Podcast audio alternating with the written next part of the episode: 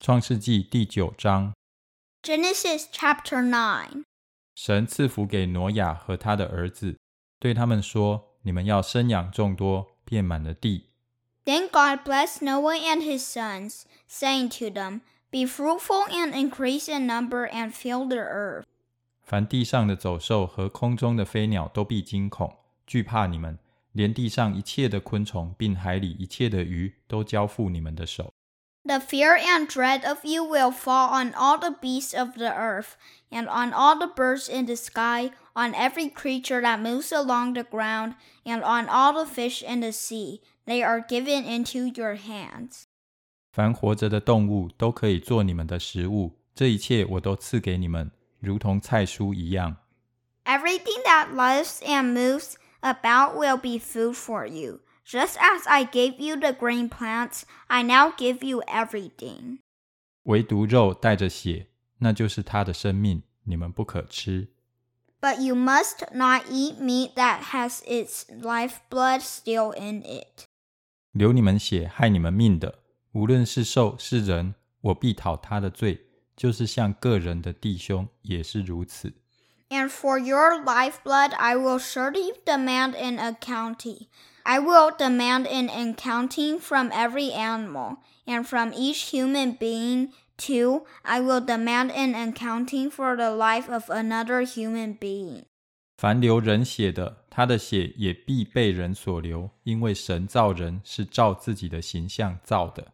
Whoever sheds human blood, by humans shall their blood be shed, for in the image of God has God made mankind. 你们要生养众多，在地上昌盛繁茂。 As for you, be fruitful and increase in number, multiply on the earth and increase upon it. 神小玉挪亚和他的儿子说 Then God said to Noah and his sons with him, 我与你们和你们的后裔立约， I now establish my covenant with you and your descendants after you. 并与你们这里的一切活物， 就是飞鸟、牲畜、走兽，凡从方舟里出来的活物立约。 and with every living creature that was with you the birds, the livestock, and all the wild animals, all those that came out of the ark with you, every living creature on earth. 我与你们立约，凡有血肉的，不再被洪水灭绝，也不再有洪水毁坏地了。 I establish my covenant with you. Never again will all life be destroyed by the waters of a flood. Never again will there be a flood to destroy the earth.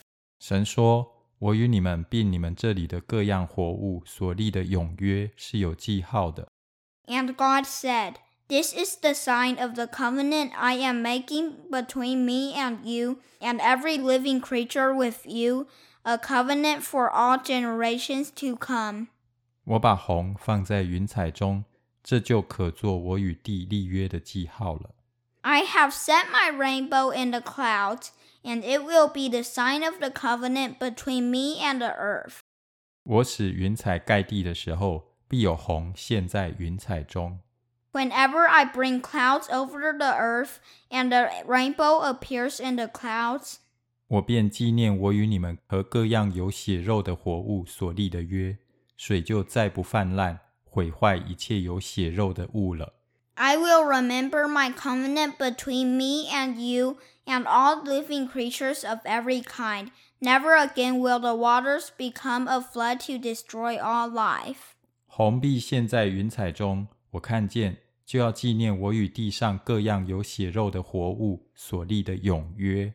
Whenever the rainbow appears in the clouds, I will see it and remember the everlasting covenant between God and all living creatures of every kind on the earth.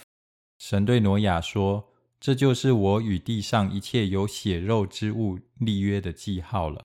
So God said to Noah, This is the sign of the covenant I have established between me and all life on the earth. 出方舟挪亚的儿子就是闪，含、雅弗。含是迦南的父亲。 The sons of Noah who came out of the ark were Shem, Ham, and Japheth.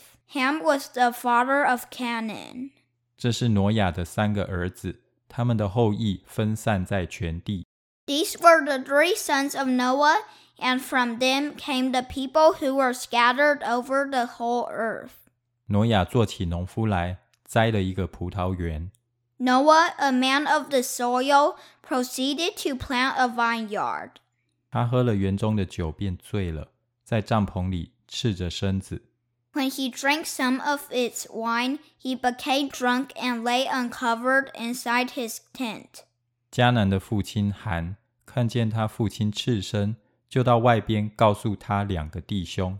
Ham, the father of Canaan, saw his father naked and told his two brothers outside.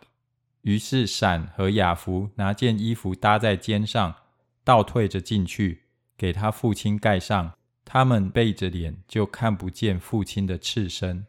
But Shem and Japheth took a garment and laid it across their shoulders. Then they walked in backward and covered their father's naked body. Their faces were turned the other way so that they would not see their father naked. 挪亚醒了酒，知道小儿子向他所做的事。 When Noah awoke from his wine and found out what his youngest son had done to him, 就说迦南当受咒诅，必给他弟兄做奴仆的奴仆。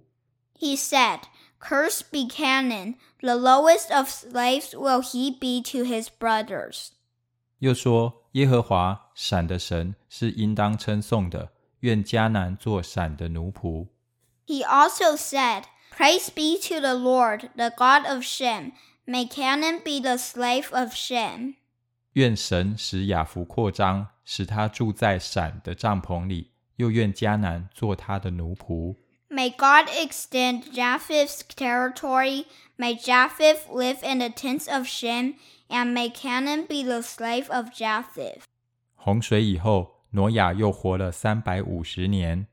After the flood, Noah lived 350 years. 挪亚共活了九百五十岁就死了。 Noah lived a total of 950 years, and then he died.